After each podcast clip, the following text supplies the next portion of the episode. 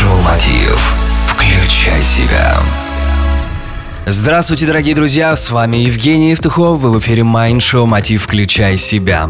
Для того, чтобы достичь высот в бизнесе, необходимо постоянно обучаться и развиваться. Сегодня у нас в гостях Олесь Тимофеев, основатель образовательной компании и сообщества интернет-предпринимателей Genius Marketing. Олесь, скажи, пожалуйста, какие знания нужны, чтобы обеспечить успех в бизнесе? На самом деле очень хороший вопрос, потому что те бизнесы, которые себя не обучают, им сегодня сложно. Рынок очень быстро меняется. И нужно признать, что то, что работало год, два или три года назад, оно сегодня работает хуже.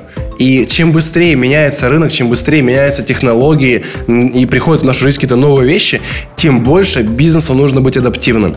И на этом фоне мы видим ярко, как и многие компании, причем некоторые крупные компании, они вынуждены уходить с рынка, потому что они просто не адаптировались. И в то же время появляются молодые компании, которые входят в тенденцию, вот в поток и начинают очень хорошо развиваться.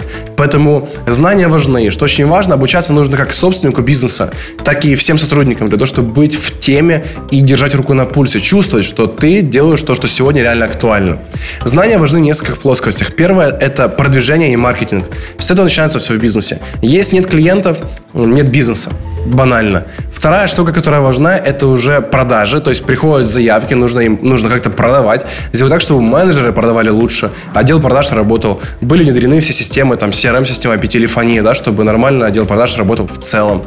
Третье уже, что, что становится актуальным, когда пошли заявки, пошли продажи, теперь управление, как этим всем управлять, каких людей нанимать, куда их ставить, как делегировать правильно, для того, чтобы бизнес, когда он будет потихоньку набирать обороты и расти, он не начал сам себя съедать или ломать. Четвертая важная штука – это финансы, как правильно контролировать финансы потоки в бизнесе. Туда же можно нести юридическую часть. То есть я бы рекомендовал обучаться вот каскадно по этапам, именно по, э, по самым важным э, направлениям постепенно.